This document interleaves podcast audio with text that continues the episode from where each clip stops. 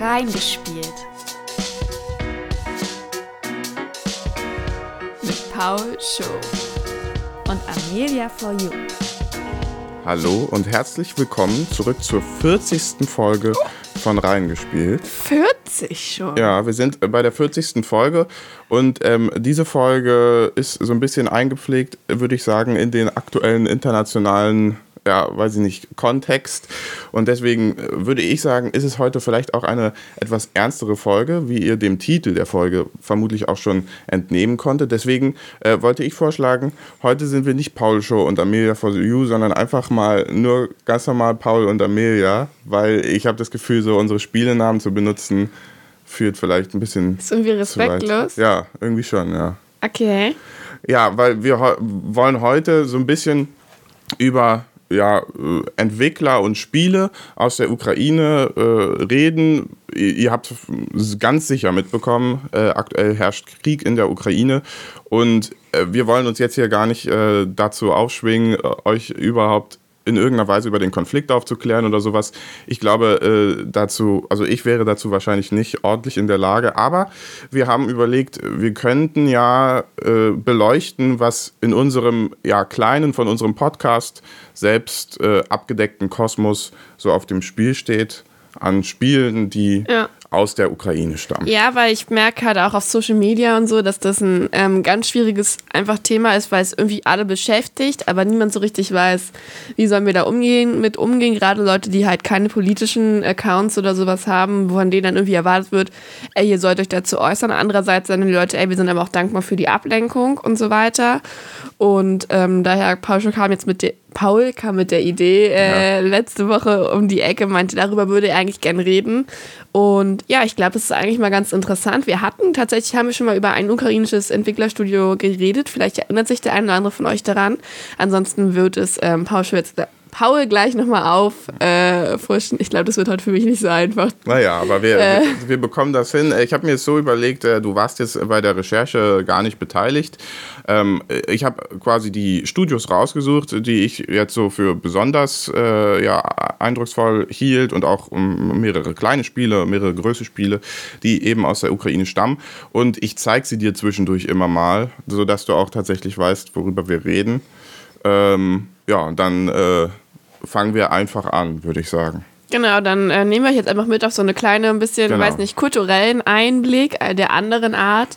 In der Ukra Ukraine ist vielleicht auch eine schöne Ablenkung jetzt gerade in dieser Zeit und trotzdem halt irgendwie damit verbunden. Genau, ja. Und ähm, wir fangen an mit einem Entwickler, der heißt äh, GSC Game World. Ich glaube, man spricht es Englisch aus. Davon gehe ich einfach mal aus. Und der wurde 1995 gegründet, ist also schon tatsächlich relativ alt. Ich war überrascht, wie alt mittlerweile Spieleentwickler sein können, aber es ergibt ja, ja auch irgendwie Sinn. Vor allem, ähm, der war aber erst zwölf, als, also, als er damit angefangen hat und als es dann richtig gegründet war, irgendwie erst 15 oder so, habe ich gerade im Artikel gelesen. Mhm. Also doch noch ein relativ junger Gründer damals. Okay. So. Ja, äh, in welchem Artikel hast du das jetzt das gelesen? Das steht hier, so. das ist gleich das erste, das ist anscheinend so. ein sehr interessanter Fakt, dass ja, er erst äh, 15 Jahre alt war, 1996, und dann hatte er trotzdem schon mehrere Mitarbeiter und so. Ja, ja, ja, siehst du mal, sehr gut. Also eine Erfolgsgeschichte direkt aus Kiew. Dort ist nämlich äh, deren Hauptquartier. Und die sind bekannt äh, für einmal die Cossacks-Reihe, also die Kosaken. Äh, das ist eine Strategiespielreihe. Ist das so ein Kämpfervolk? Ja, ich glaube, das ist, ist so ein. Aus der, also aus der Ge Geschichte, oder? Ja, ich glaube, das ist so ein Kämpfervolk. Und jetzt, äh, wir gucken mal kurz den Trailer. Okay, also ich würde sagen, die Kosaken, das erinnert mich ein bisschen an Age of Empire. Also es ist auch ein Strategiespiel und es geht auch darum, dass du ähm, deine Wirtschaft so aufbauen musst, dass du dann eine große Armee aufstellen kannst und dann letztendlich kämpfen musst. Ich finde es ganz interessant, bei Steam steht, dass es, ähm, dass es an kein Strategiespiel der letzten 15 Jahre herankommt. Also kann Age of Empire dann nicht mithalten oder? Ja, ich bin mir da nicht so sicher, ob das nicht vielleicht ähm, Marketing ist. Ja. Also, aber es ist wohl, ähm, Kosaken ist wohl dafür bekannt, dass äh, die Massen an Menschen, die dargestellt werden, relativ hoch ist und man kann relativ viele Einheiten zeigen im Gegensatz zu anderen Spielen. Bis zu 65.000 oder so hatte ich gelesen. Vielleicht ist das äh, letztlich das Alleinstellungsmerkmal, auf das die hier mhm. anspielen. Also es ist ein Echtzeitstrategiespiel, ist offensichtlich auch äh, kommt offensichtlich auch relativ positiv an ja. bei den Leuten. Deswegen ähm, ja kostet 20 Euro. Genau, kostet 20 Euro und äh, finde ich, so wer Echtzeitstrategie mal spielen möchte, der kommt hier vermutlich ganz gut auf seine Kosten. Genau, also vielleicht ähm, erfahrt ihr, kennt, lernt jetzt in der Folge einfach auch Spiele kennen, die euch interessieren und könnt so einfach auch ein bisschen das unterstützen. Ne? Also ist es ja dann irgendwie eine, weiß nicht, Spende der besonderen Art, wenn man jetzt sich entschließt, ja. in dieser Zeit ein ukrainisches Spiel ähm, auszuprobieren. Und ja, vielleicht lohnt sich einfach mal ein Blick auf Kosak, also auf Cossacks geschrieben, ja. aber Paulsche verlinkt euch Cossacks, das, glaube ich, später genau. alles ja. auch. Genau. Dann, ähm, und Sie haben noch eine andere Spielereihe genau, produziert. Genau, Sie haben noch eine andere Spielereihe produziert und ich würde sagen, das ist Ihr bekanntestes Stück. Also die Stalker-Reihe, äh, die kannte ich vorher auch schon, bevor wir geredet haben. Ich wusste natürlich nicht, dass die aus der Ukraine stammen, aber ähm, die Stalker-Reihe, das sind äh, Ego-Shooter-Spiele mit Rollenspielen und Action-Adventure-Elementen und ähm, die Stalker-Reihen... Das also, sind aber auch Zombies oder so. Dabei, ja, genau. Oder? Die unterschiedlichen, äh, korrekt, äh, die unterschiedlichen Spiele spielen alle in der Tschernobyl Exclusion Zone mhm. in der Ukraine. Und da ist eben durch ein paar Strahlungen und durch unterschiedliche Anomalien und so weiter und so fort, hat sich 2006 äh, also die Welt verändert. Und es gibt innerhalb dieser Tschernobyl Exclusion Zone unterschiedlichste Mutanten, Artefakte und sonstige Anomalien und so, die einem eben das Leben ein bisschen erschweren. Und äh, ja, man kämpft sich da also in unterschiedlichen Geschichten durch. Ich gehe jetzt nicht auf jedes einzelne Spiel ein. Aber interessant ist, für 2022 wurde äh, letztes Jahr auf der E3, glaube ich, eine Fortsetzung angekündigt. Die sollte Heart of Chernobyl heißen, wurde bisher mehrmals verschoben und soll jetzt eigentlich am 8.12.2022 erscheinen. Äh, das steht jetzt natürlich in den Sternen, ob das jetzt tatsächlich noch äh, stattfinden kann. Aber offensichtlich relativ ähm, ja, ja, relativ gut erwartet äh, ja. war schon diese, ist diese Fortsetzung. Ja. Also mal gucken, was ich daraus Ich glaube, später bei dem anderen Spiel hast du auch geschrieben, dass eigentlich 2022 eine Fortsetzung kommen soll. Und da bin ich echt mal gespannt, weil ich kann mir eigentlich nicht vorstellen, dass sich das nicht auswirkt auf die derzeitige Spieleproduktion und sowas. Ich meine, es ist ja Ende des Jahres, aber ich könnte mir hier auch dann vorstellen, dass das mit 2020 veröffentlichen äh, 2022 ja. äh, 22 nichts mehr ähm, wird. Aber auch das Spiel scheint sehr positiv bewertet zu sein. Ne? Ja. Also hier ist finde interessant, bei Steam steht hier sogar äußerst positiv. Es ist ja. nicht nur weitestgehend positiv, sondern es ist äußerst positiv bewertet. Ja, also äh, das hatte ich auch so mitbekommen, dass die Stalker-Reihe sehr also bei denjenigen, die es gespielt haben, sehr beliebt. Das ist jetzt nicht so ein Aber du selbst hast noch nicht reingespielt, oder? Nee. Weil du spielst ja dann auch manchmal so Zombie-Sachen oder so. Ja, aber eigentlich äh, ich habe das Gefühl, mir ist es zu gruselig. vielleicht, weißt du? Also ich glaube, ich würde es nicht durchstehen, diese ständige Anspannung. Und ähm, also die gibt es auch bei Steam oder so. Da kostet jetzt auch dieser erste Teil, der schon aber älter ist, ne? Jetzt mittlerweile auch ja. 15 Jahre. Nee, doch 15 Jahre alt von 2007. Der kostet auch noch 16 Euro oder so. Also wenn ihr so ein bisschen diese Survival-Games mit auch Zombies und so weiter ähm, euch nicht zu gruselig sind oder ihr ja. Interesse dran habt, könnt ihr auch hier gerne mal reinschauen. Auch eine sehr positive Bewertung. Ja. Genau. Ja, genau. Und dann kommen wir, das passt ganz gut zum nächsten Studio. Äh, 4A Games heißt das Studio, wurde 2006 gegründet, in, auch in Kiew und interessanterweise von Mitarbeitern von GSC Game World, die sich also selbstständig gemacht mhm. haben und ein eigenes Studio gegründet haben. Und 2014 hat 4A Games sein Hauptquartier schon im Zuge der Annexion der Krim nach Malta verlegt. Das heißt also, die haben äh, die Zeichen der Zeit offensichtlich schon ein bisschen gelesen gehabt damals, haben also den Großteil ihrer Operationen nach Malta verlegt, sind aber teilweise immer noch in Kiew vertreten. Und die haben ein Spiel gemacht, das gar nicht so unterschiedlich ist zu Stalker. Ähm, die, die Spielereihe, die heißt Metro.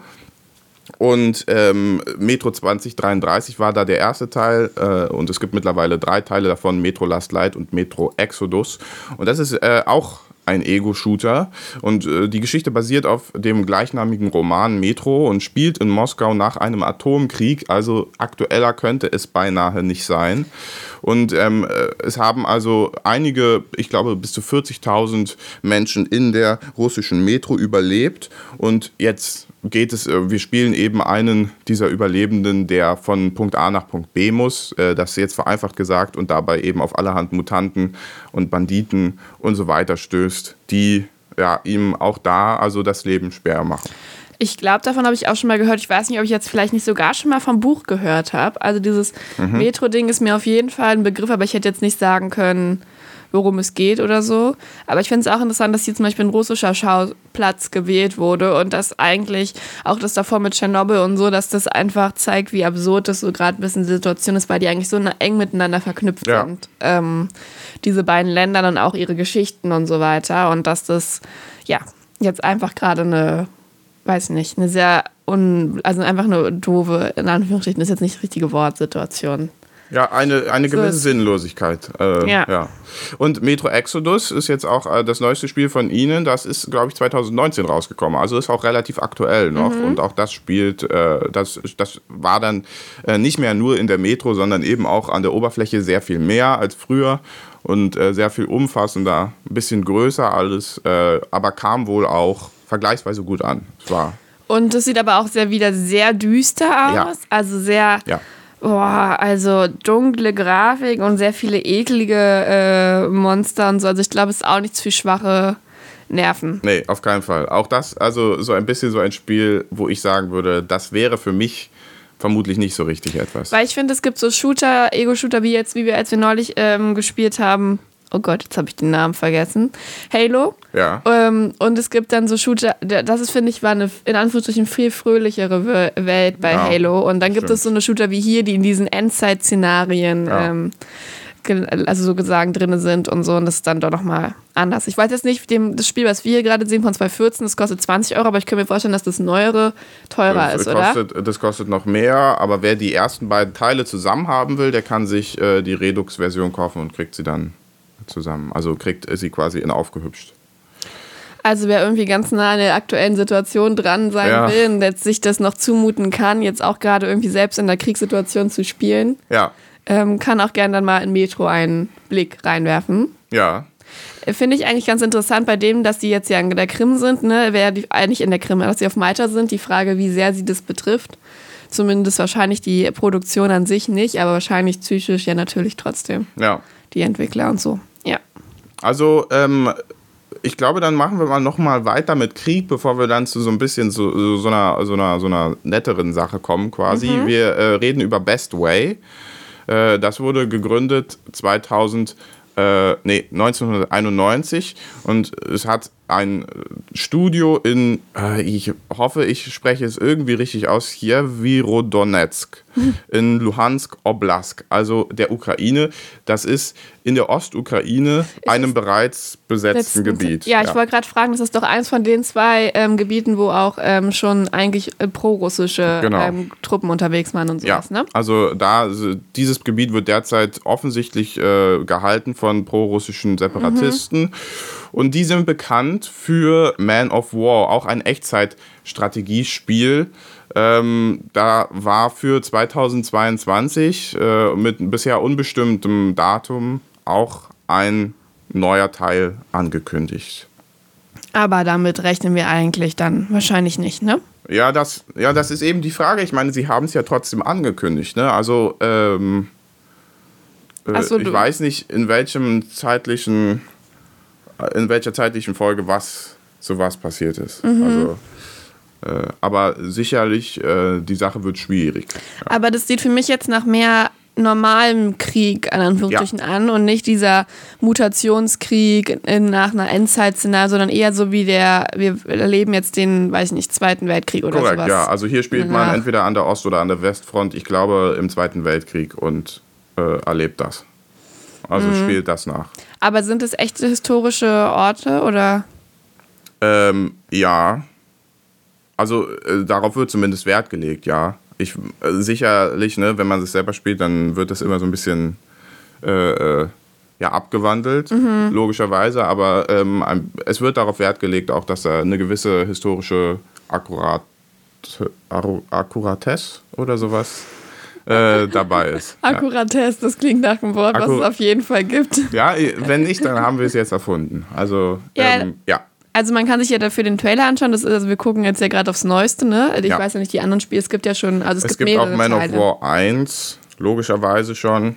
Äh, der ist okay angekommen. Also es war jetzt nicht so ein wahnsinnig großer Renner, Mhm. aber Also ich finde tatsächlich so eine Kriegsspiele irgendwie noch schwieriger als die anderen, weil die so realistisch anheimen. Also Mhm. hier ist die Grafik deutlich heller, ne? Du hast gar nicht dieses Düstere und so, was es aber auch wieder irgendwie nahbarer noch macht und realistischer. Aber ich finde, so vom Raufgucken sieht es ganz gut aus, so von der ähm, Gestaltung, auch von den Landschaften oder so. ja. Finde ich, ist denen das ganz gut gelungen. Aber also auf sowas hätte ich ja noch, glaube ich, weniger Lust als auf ein Zombie-Dings-Spiel, weil das wäre mir jetzt einfach viel zu nah dran irgendwie. Ja. Ich weiß nicht. Ja, nee, äh, das kann ich verstehen. Äh, äh, da würde ich sagen, dann gehen wir zu dem äh, über, den du schon angesprochen hattest, Ja. den Entwickler, den kanntest du schon. Genau, wenn sich einer von euch vielleicht an, ich glaube, eine relativ frühe Folge von uns erinnert, die Sherlock Holmes ähm, Podcast-Folge, da gibt es äh, Sherlock Holmes Spielereihe und die sind von Frogware. Heißen die Frogwares? Frogwares, genau. Ja. Frogwares. Und da haben wir uns damals schon, glaube ich, kurz drüber unterhalten, dass dieses Studio aus der Ukraine kommt. Und ähm, daran konnte ich mich noch erinnern. Und die haben ja jetzt gerade im letzten Jahr, in der letzten Jahreshälfte, äh, einen ganz neuen Teil rausgebracht Ja. in den wir immer noch nicht reingespielt haben, aber äh, tatsächlich würde ich sagen, vielleicht wäre das jetzt ein Spiel, was ich einfach, um meinen Support für die Ukraine zu zeigen, vielleicht spielen würde, wenn ich jetzt. Äh, Das am ehesten wahrscheinlich. genau, ja. das am ehesten, weil ich eh Interesse hatte. Wir hatten eh gesagt, dass wir vielleicht reinspielen wollen. Ähm, es geht um Sherlock Holmes. Hilf mir mal mit dem Titel. Äh, Sherlock, äh, weiß ich gar nicht genau, wie der Titel ist. Ich habe nur die Sherlock Holmes Spiele aufgeschrieben. Ähm, nehmen wir jetzt das aktuellste, da spielt man ja den jungen Sherlock Holmes und ähm, Das finden wir raus. Das wurde ja relativ ähm, positiv, zumindest in den Anfangszeiten, ähm, bewertet. Sherlock Holmes Chapter 1 heißt Genau. es.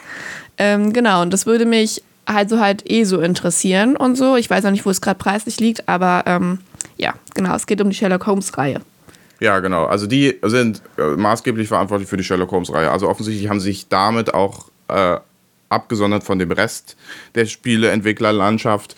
Die machen fast nur das. Und ich habe noch eine Sache gefunden, die ich interessant fand von denen, die sie auch gemacht haben. Und das ist äh, The Sinking City. Also ein Action-Adventure-Spiel, äh, das, Da steht auch wieder Survival Horror. ja, Also das scheint so ein Ding ein bisschen da zu sein, dass die gerne so ein bisschen diese düsteren Endzeit-Szenarien irgendwie darstellen. ja, Aber ja, das, die Grafik sieht ähnlich aus wie bei so Sherlock Holmes ein bisschen, wobei Ja. die Gesichter besser animiert aussehen. Ja, das ist jetzt natürlich auch ein Trailer, ne? aber Ja. also äh, man kommt hier also offensichtlich an einen abgelegenen Ort, Oakmont in Massachusetts, wie auch immer man das ausspricht. Äh, Und diese, dieser Ort ist von einer übernatürlichen Flut überschwemmt worden. Und wir spielen einen Detektiv, der mit übernatürlichen Visionen beladen versuchen muss, jetzt herauszufinden, was da in der Stadt genau passiert Aber finde ich interessant, dass du wieder einen Detektiven spielst, ne? Also ein Ja. Detektiv, nicht Detektiven. Ein Detektiv ähm, spielst, dann vielleicht gibt es ja dann doch so ein bisschen, weiß ich nicht, Rätselelemente oder sowas, was sie dann ein bisschen von ähm, Sherlock Holmes irgendwie nutzen konnten. Genau, aber ich denke mal, die Sherlock Holmes-Reihe, die ist relativ eigentlich bekannt dafür, gerade für Leute, die das. Ja, äh, gerade auch deshalb bekannt, weil es eben nicht so viele Sherlock Holmes-Spiele gibt. Ne? Und wenn es eins gibt, dann ist es von denen. Genau, und äh, die sind eigentlich auch gerade in den letzten Jahren immer, also das eine der, ich glaube, das ist, der Vorgänger von Chapter One ist nicht so gut angekommen, aber davor die Teile waren dann auch eigentlich relativ positiv bewertet. Ja. Und ähm, wenn euch das mit den Sherlock Holmes Spielen genau interessiert, könnt ihr ja gerne dann nochmal in unsere andere Folge ähm, reinhören. Da haben wir relativ ausführlich über Sherlock Holmes, über die, also auch Verfilmung und so weiter geredet und halt über die Genau. Spielerei und auch mal in die allerersten Spiele davon einen Blick geworfen. Und wie gesagt, vielleicht kommt dann in nächster Zeit mal ein ähm, Sherlock Holmes Chapter One reingespielt von uns. Ja, und wenn ihr quasi Sherlock Holmes spielen wollt, nur ein bisschen so H.P. Lovecraft-mäßig Call of Cthulhu, äh, mit Call of Cthulhu Einschlägen und so, dann äh, könnt ihr euch The Sinking City angucken. Da steht auch sehr positiv bewertet. Es gibt nicht so viele Bewertungen. Ja, aber jetzt Also- tatsächlich, wo ich den Trailer mal ernsthaft richtig noch mal länger gucke, da interessiert es mich sogar noch mal mehr. Also was da so los ist. Also Ah. Ja. vielleicht überlege ich dann doch, das mal anzuspielen, weil es sieht irgendwie sehr interessant aus. Und es kostet jetzt aktuell 40 Euro. Ja. Ähm, und ist auch vom letzten Jahr, ne? Haben sie Genau. im letzten Jahr zwei Spiele veröffentlicht? Ähm, hoffen wir, Nee, dass- von 2019 ist es, sorry. Achso, aber hier steht Veröffentlichung 2021. Ja, vielleicht auf dem PC. Ja, okay, das kann sein. Also offiziell ist es 2019, ja, genau. ja, also kurze Verwirrung, aber ja, nee, das ist 2019 rausgekommen. Trotzdem noch ähm, relativ aktuell. Ja. Und ähm, genau, also wir haben euch jetzt, glaube ich, einiges an Spielen vorgestellt. Genau, und äh, eine Sache möchte ich noch im Schnelldurchlauf machen. Ja. Es gibt natürlich noch sonstige Entwickler, ja. Also wir, äh, weitere Entwickler, die auch viel entwickeln, die gar nicht mal zwingend klein sind. Also Room 8 zum Beispiel wurde 2011 in G Kiew gegründet und hat mittlerweile Studios in mehreren Ländern und äh, macht hier und da Entwicklung für unterschiedlichste Plattformen, auch so ein bisschen Auftragsarbeiten. Dann gibt es Beat Shapers, die wurden 2006 gegründet, auch in Kiew. Und die machen viele kleine Spiele für PlayStation und äh, PlayStation Minis heißt das dann. Vostok Games, auch äh, aus Kiew, haben bisher zwei Shooter auf den Markt gebracht. Und dann gibt es ähm, richtig kleine Indie-Entwickler, so So Woke heißt es, No One Lives Under the Lighthouse, äh, könnte man da mal nachgucken. Ähm, dann gibt es Pinocchio Games, das, äh, die haben zum Beispiel Party H2 äh, herausgebracht. Tall Boys haben einen ähm, Shooter, so ein bisschen Survival-Shooter-mäßig äh, rausgebracht, der hieß Pandemic Express. Und dann gibt es noch wahnsinnig viele andere Indie-Entwickler, die ähm, teilweise so Ein-Mann-Studios sind oder sowas, alles aus eigener Hand äh, herausbringen. Ähm, ich würde sagen, die Ukraine hat da tatsächlich schon sehr viele Entwickler. und es lohnt sich also einfach mal einen Blick bei, also ich glaube, ja. darauf zu werfen. Paul wird euch ganz viel verlinken und einfach Korrekt, ja. euch damit mal ein bisschen auseinanderzusetzen. Ähm, Gerade jetzt in dieser Zeit, aber ich glaube, allgemein ist es immer ganz interessant, mal ein bisschen einen Blick hinter die Spiele zu werfen. Wer steht eigentlich dahinter und auch vielleicht dann halt mal nicht die super großen Studios zu supporten, sondern auch mal kleinere und ähm, ich weiß nicht, hast du irgendwas gelesen von denen, so aktuelle ja. Posts zu der Ukraine-Situation und so weiter, wie es denen auch irgendwie geht? Weil viele haben ja auch ein äh, ihr Hauptquartier in Kiew, das ja auch äh, bombardiert wird und angegriffen ja. wird. Ja, also gelesen habe ich äh, da sehr viel. Ähm, die GSC Game World, äh, das Studio hat, die, also die Stalkermacher, die haben zum Beispiel auch auf äh, Twitter dazu aufgerufen, dass man doch bitte der ukrainischen Armee spenden möge, ähm, um da eben genug Liquidität herzustellen. Und ähm, andere Entwickler wurden auch befragt und natürlich, die haben äh, ja, die wissen nicht genau, wie es weitergeht. Die im Grunde genommen entwickeln sie jetzt weiter und äh, halten sich an äh, die Regeln, die ihnen so gesetzt werden und dann hoffen sie einfach, dass sie weiterarbeiten können. Für die alle ist es natürlich schwierig. Einige von den Entwicklern ähm, Einige der Entwickler sind natürlich auch geflohen. Also es ist jetzt nicht so, als wären alle da geblieben. Äh, deswegen ist es so ein bisschen fraglich, wie die Spieleindustrie in der Ukraine weiterleben wird. Also äh, in irgendeiner Weise wird sich es auf jeden Fall tun, aber äh, ja, man, man muss sehen, unter welchen Umständen dann. Genau, wir werden dann bestimmt das auch ein bisschen so weiterhin beobachten, wenn da vielleicht irgendwas Großes oder so äh, irgendwie passieren sollte oder so. Und ich weiß ja auch nicht, wir wissen ja alle nicht, wie lange diese Situation anhält, ob man dann später noch mal einen Blick darauf werfen kann, was hat sich dadurch irgendwie verändert oder so. Aber das ist ja alles, das steht in den Sternen, dazu können wir uns nicht äußern, da sind wir auch gar nicht in der Position zu. Und ja, wir hoffen einfach, dass wir euch so ein bisschen das alles näher bringen konnten. Vielleicht auch mit dem ein oder anderen Spiel euer Interesse werden, ähm, genau. wecken konnten. Es lohnt sich auf jeden Fall, dort mal die Blicke reinzuwerfen und jetzt ja, einfach das vielleicht auch gerade jetzt zu unterstützen und mal ein bisschen bewusster ähm, darauf zu schauen. Und ja. ja.